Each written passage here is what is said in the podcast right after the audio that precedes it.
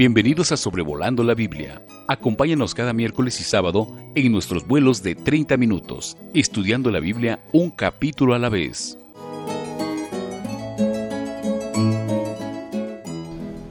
Hoy 12 de junio del 2021, en el episodio número 78 de Sobrevolando la Biblia, vamos a estar considerando el capítulo 26 de Éxodo, donde vamos a ver en los primeros seis versículos la cortina de diversos colores que iba sobre el tabernáculo.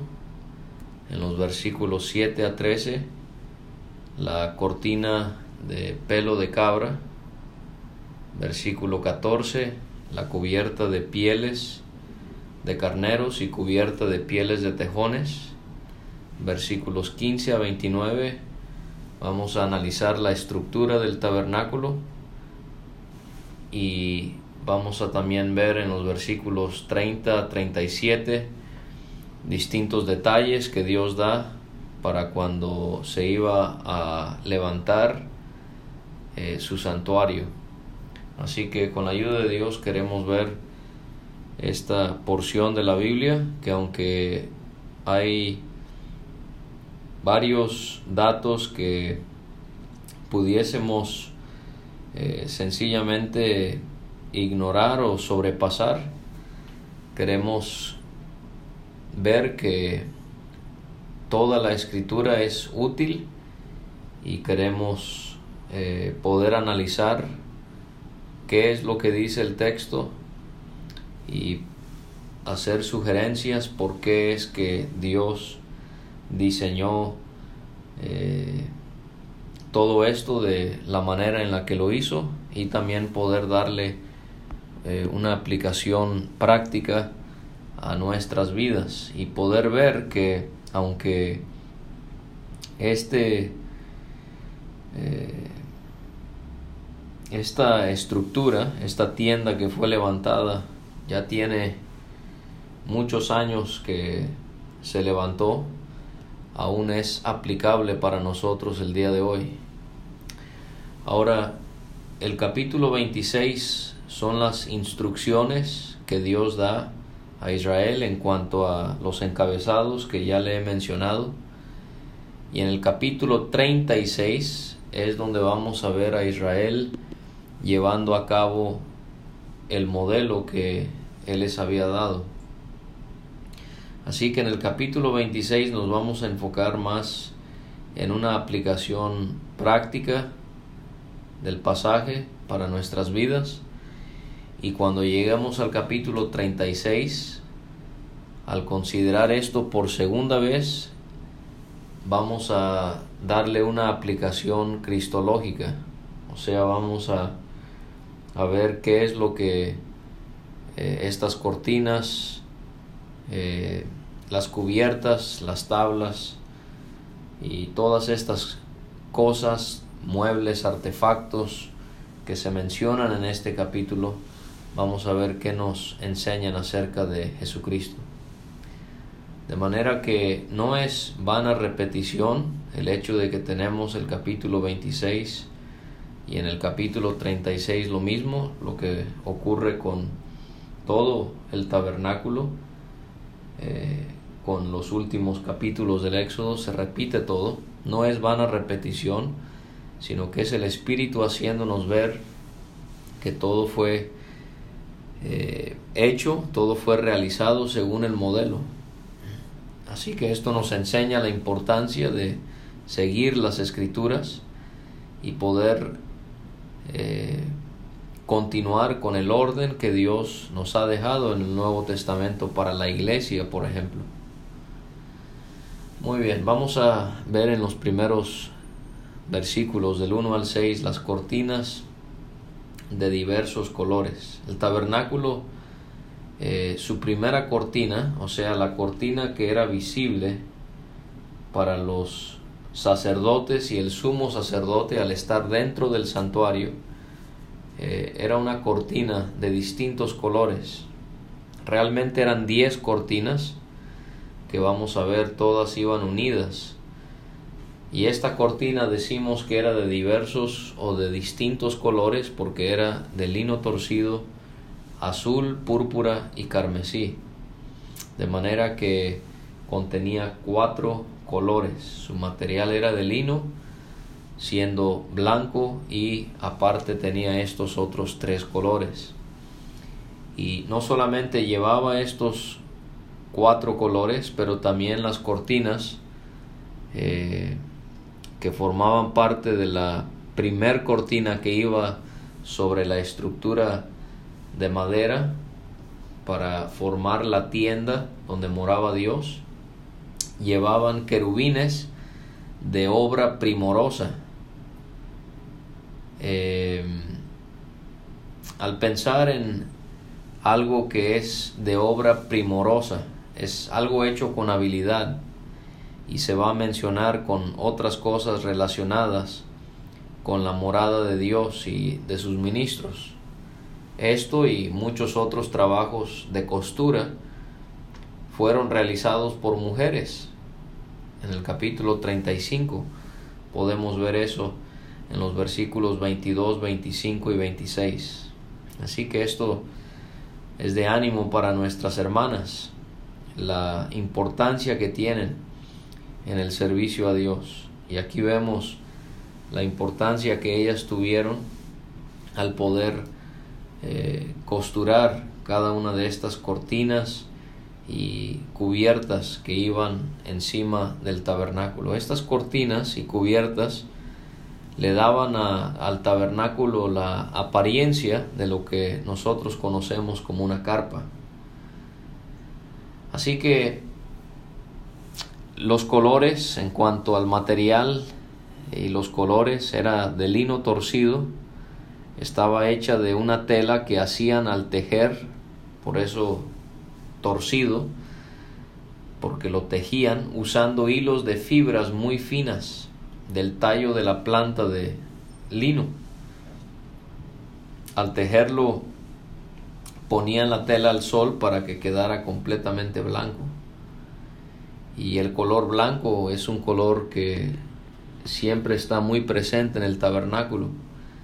Le recordaría al sacerdocio la importancia de la santidad de Dios al servirle a Él, algo que nosotros también tenemos que siempre recordar que Dios es santo y Él exige que como siervos suyos, seamos hombres o mujeres, hoy pertenecemos a este sacerdocio real del linaje escogido del Señor. Nosotros también nos vemos en la obligación de servir en santidad. Los colores azul, púrpura y carmesí nos harían pensar que a los sacerdotes les recordaría de la hermosura, de la gloria, de la presencia de Dios, algo que les haría trabajar responsablemente, cumplidamente. Y esto es algo que también debemos de siempre tener en mente. La santidad de Dios y la gloria de Dios siempre nos motivarán a poder servirle a Dios de la mejor manera posible. Ahora el hecho de que habían querubines que habían sido puestos sobre esta primera cortina eh, y otra vez este es otro detalle que esta no será la única vez que aparece en el tabernáculo vamos a ver querubines sobre el velo que dividía el lugar santo del lugar santísimo y también los querubines que estaban eh, sobre el propiciatorio y consideramos que no es una casualidad el hecho de que ellos estén presentes, porque cuando leemos la Biblia nos damos cuenta que los querubines eran una clase de ángeles que tenía la responsabilidad de proteger la presencia de Dios. En Génesis 3 vemos que Dios puso querubines a la entrada del huerto del Edén. Eh, también si usted lee en Éxodo 25, 18 y aquí en este capítulo 26, versículo 31, eh, también tenemos esa idea de querubines y la presencia de Dios. Eh, en Primera de Reyes, capítulo 6, tenemos esta misma idea En los Salmos 80, versículo 1 y en el 99, versículo 1 también encontramos a Dios morando por encima de querubines. Y bueno, el querubín que tristemente todos conocemos, Lucifer, en Ezequiel 28, él era el querubín protector. Así que por eso es que los querubines aparecen en el tabernáculo, lejos de ser seres adorados, porque no adoramos a nadie sino a Dios. Ellos están ahí para recordarle al sacerdocio de la importancia de la presencia de Dios. Y ellos están ahí simbolizando el hecho de que protegían la presencia misma de Dios. Y pensamos en cómo al estudiar estas cortinas y estas cubiertas, eh, cuando David el rey más adelante él tiene el deseo de construir el templo a Dios, le dice al profeta Natán en primero de Crónicas 17:1, he aquí yo habito en casa de cedro y el arca del pacto de Jehová debajo de cortinas. Así que inicialmente así fue como Dios quiso morar entre su pueblo, él moró, eh, su presencia se manifestó debajo de cortinas y estamos viendo que la primera era una cortina de lino con azul, púrpura y carmesí. Y se nos dice que cada una de las diez cortinas medían 28 codos de largo y 4 codos de ancho. Y las diez cortinas tenían la misma medida.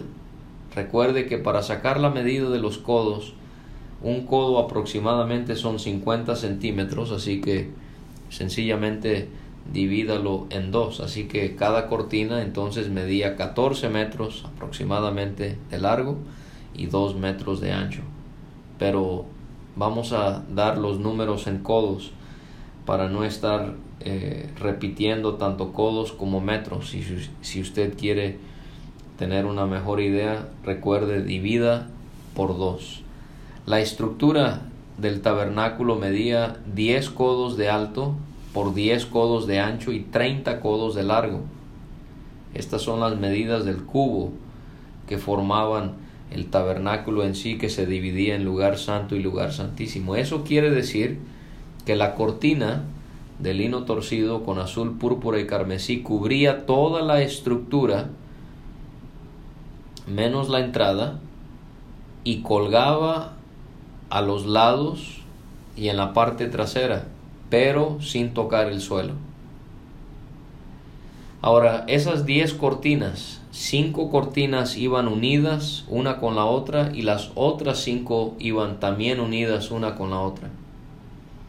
Suponemos que iban unidas al ser costuradas. Ahora, ¿cómo se unían todas para poder ser una sola cortina? bueno, vemos que habían lazadas de azul que iban en la orilla de la última cortina de la primera unión y lo mismo con la orilla de la cortina de la segunda unión. Lazadas eh, era tela y en este caso de color azul tenía que ser.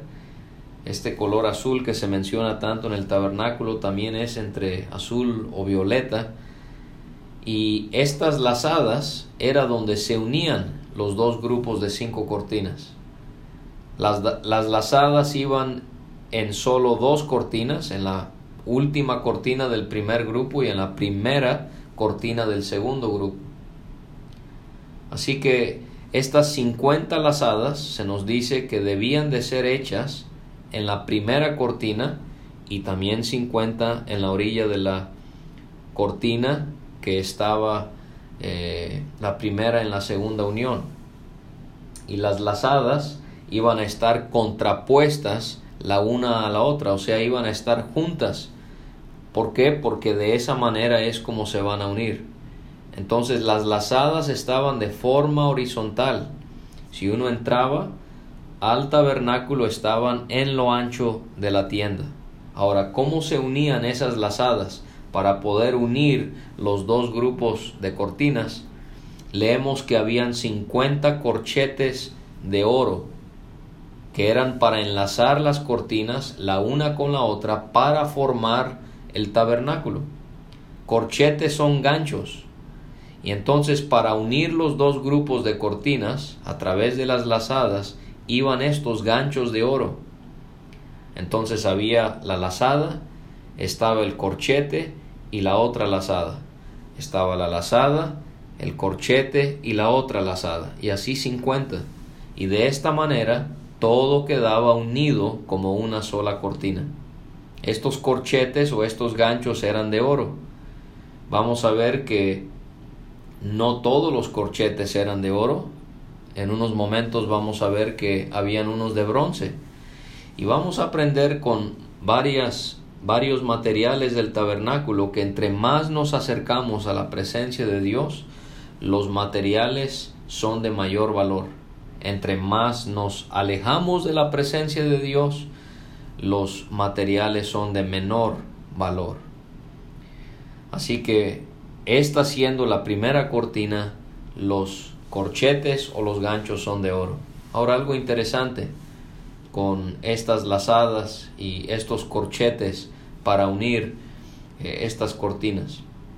Si sacamos los cálculos de las medidas de las cortinas, pero también de la estructura, eso quiere decir que las lazadas y los corchetes estaban justo arriba del velo y de las columnas que estaban a la entrada del lugar santísimo. Así que de una forma muy natural, también ahí en el cielo del tabernáculo había una división que concordaba con la división que estaba en la parte eh, inferior, que era el velo y esas columnas.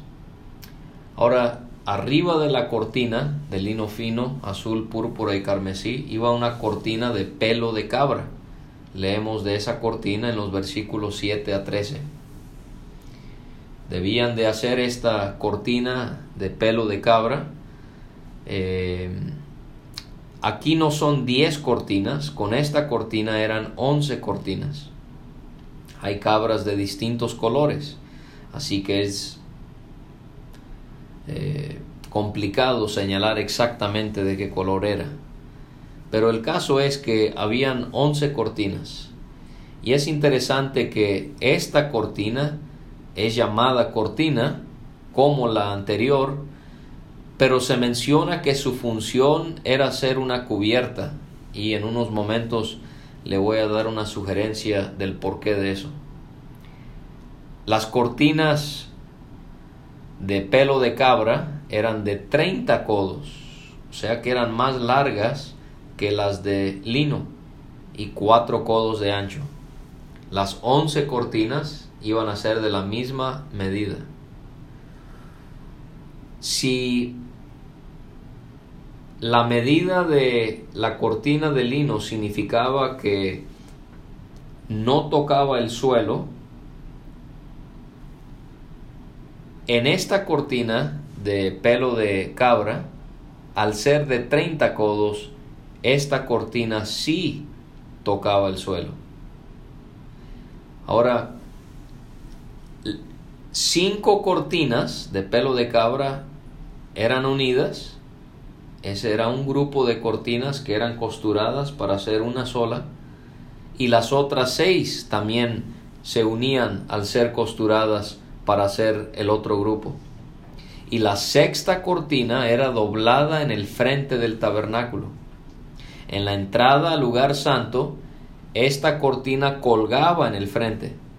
Quizás por eso es que esta cortina es llamada o se dice que tiene la función de ser una cubierta. ¿Por qué? Porque la primera, la de lino, era una cortina ¿Por qué? Porque solo cubría la parte superior del tabernáculo, era como el cielo del tabernáculo. Pero aquí esta segunda cortina también funge como una cubierta porque cae en la parte delantera y vamos a también ver que en la trasera. Esta cortina también tenía 50 lazadas en las orillas de las cortinas, al borde, en la unión, y cincuenta lazadas en la orilla de la cortina de la segunda unión. O sea que era igual que en la otra cortina. Las lazadas iban a servir para unir ambos grupos de cortinas. Ahora también llevaba corchetes, pero estos corchetes no eran de oro sino de bronce, que también serían metidos por las lazadas y así se iban a enlazar las uniones para que se pudiera hacer una sola cubierta. O sea que aquí encontramos la primera cortina de que eran sus corchetes de oro. Estos son de bronce. Nos estamos alejando de la presencia de Dios. Y entonces el metal va disminuyendo en su valor. Qué privilegio es poder estar en la presencia de Dios. Lo que el pueblo de Israel no pudo gozar, nosotros sí. Y entre más cerca la presencia de Dios, mayor el valor del metal. Y esto nos puede animar a nosotros a valorar la presencia de Dios.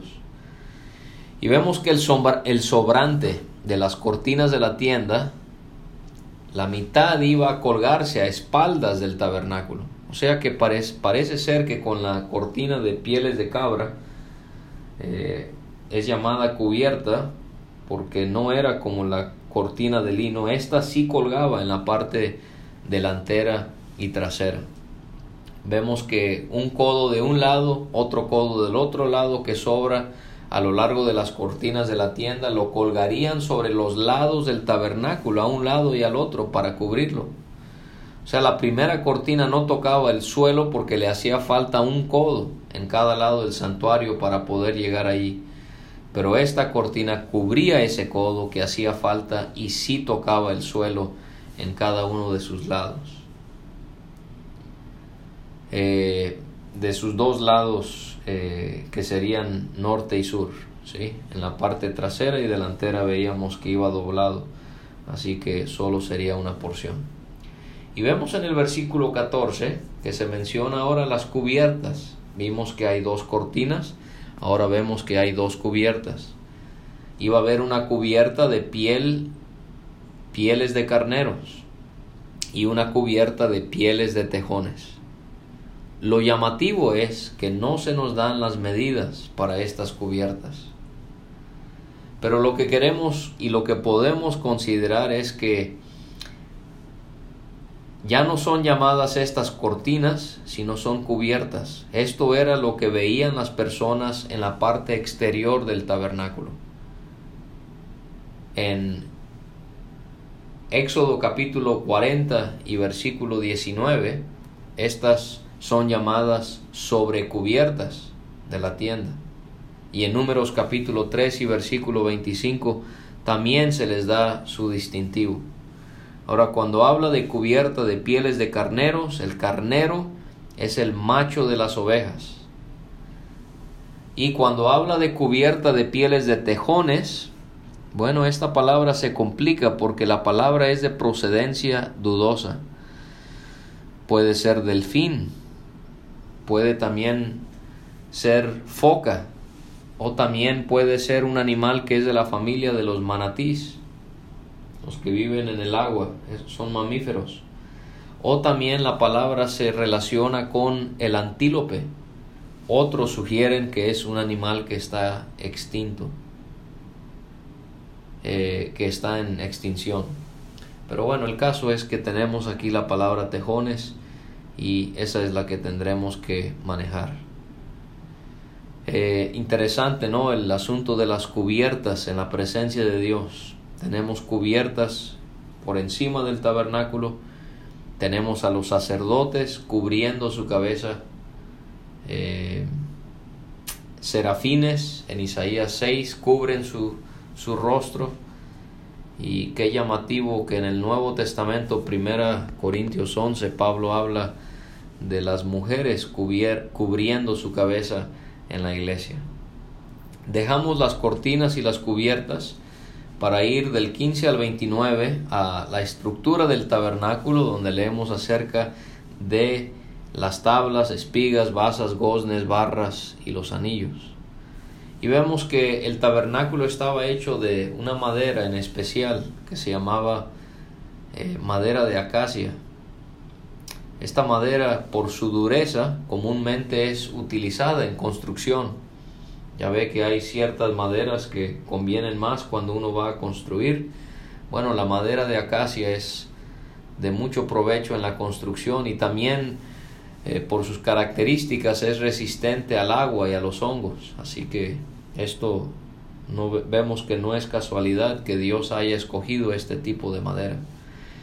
Ahora vamos a ver dos o tres cosas que nos van a hacer notar eh, que el gran arquitecto que es Dios, Él va a darle una firmeza y una estabilidad a esta estructura que va a tener que llevar el peso de todas esas cortinas y cubiertas. Y la primera es que tenían que ser las tablas derechas. Y al pensar en, en, detalles que Dios nos da acerca de la firmeza de esta estructura, podemos pensar en cómo Dios quiere ver esa firmeza en cristianos que están en la iglesia, que puedan ser como tablas, que puedan ser como columnas, que puedan llevar el peso de las cosas de Dios y puedan eh, estar firmes sobre la verdad. De exactamente acerca de eso leemos de Jacobo, Cefas y Juan en Gálatas 2, que ellos eran considerados como columnas en su iglesia. Las tablas medían 10 codos de largo y un codo y medio eh, de ancho. Cada tabla era unida por dos espigas.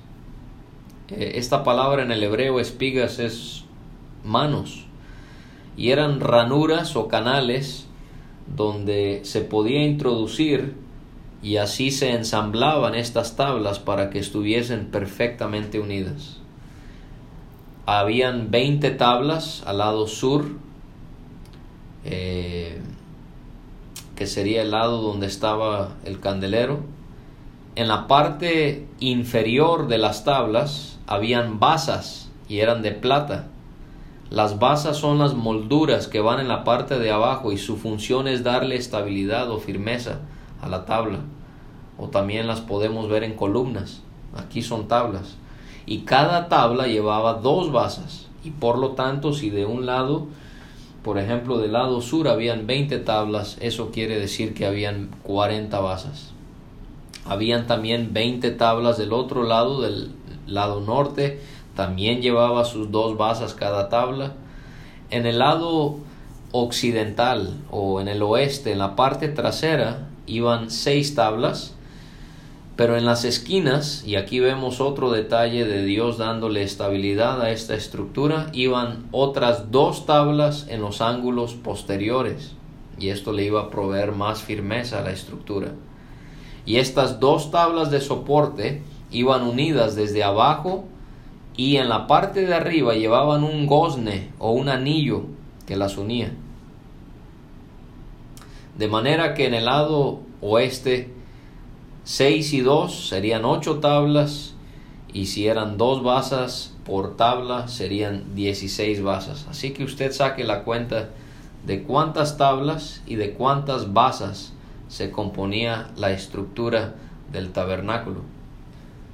Cada lado donde iban tablas, también se nos dice que había, habían, en el plural, barras de madera de acacia que atravesaban las tablas para también darle firmeza al tabernáculo.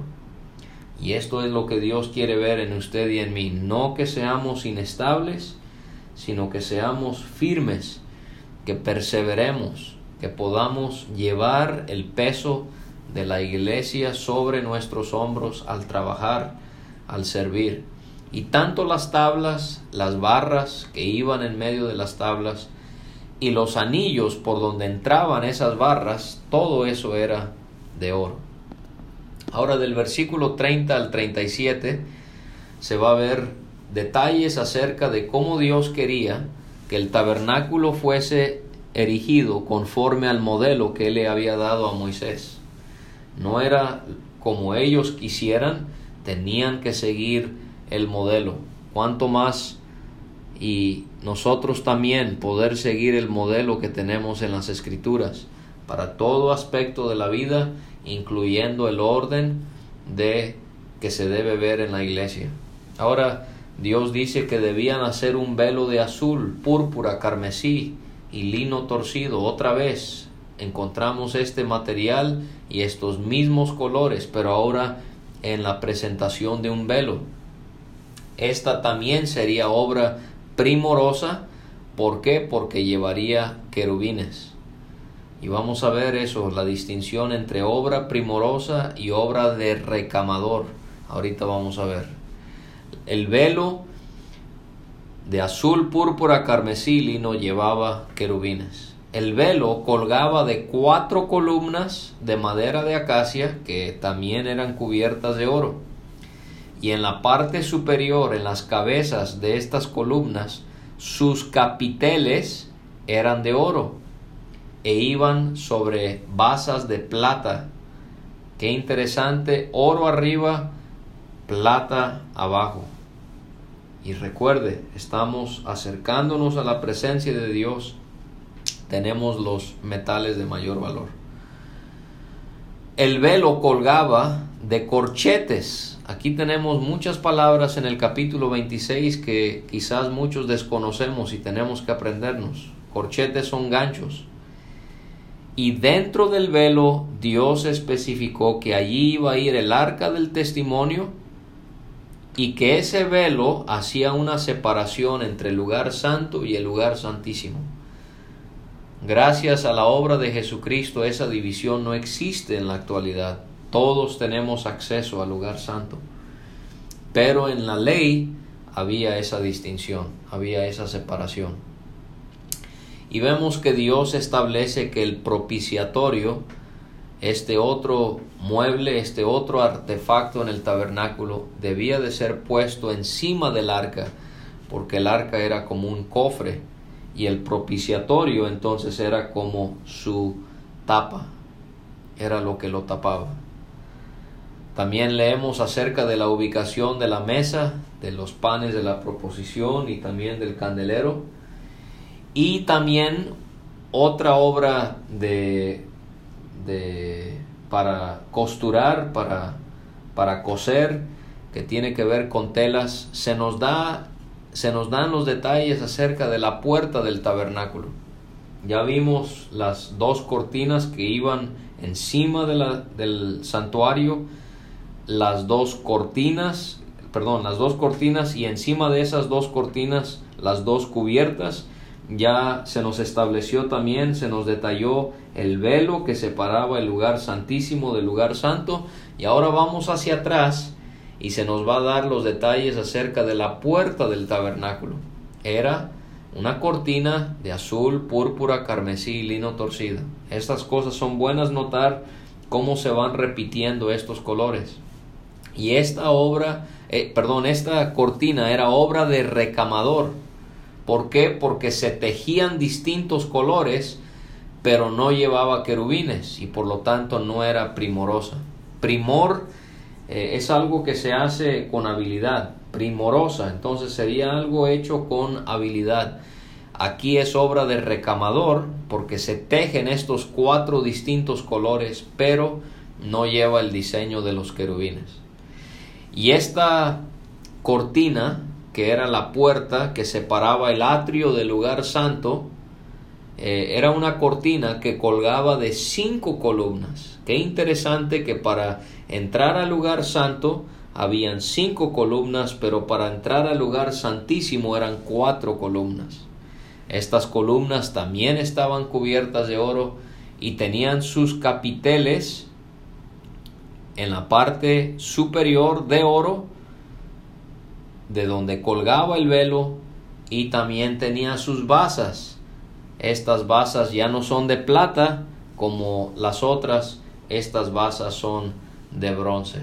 Así que allí podemos considerar Éxodo capítulo 26 y poder ver algunas cosas que pueden ayudarnos en nuestra vida cotidiana y poder ver que estos capítulos sí aplican a nosotros, que sí nos edifican y el Señor nos ayude a poder con paciencia, con disciplina, considerar estos pasajes en los libros de la ley de Moisés y poder sacar provecho de ellos. Me complace mucho que me haya acompañado. El Señor le continúe bendiciendo. Agradezco mucho los mensajes que envían y también las oraciones que ustedes elevan a la presencia de Dios a favor de aquellos que tenemos esta responsabilidad de poder enseñar la palabra de Dios en sobrevolando la Biblia, donde sobrevolamos sobre cada capítulo de la Biblia en cada episodio que consideramos. Gracias por escuchar este estudio. Escríbenos a sobrevolando la Biblia gmail.com.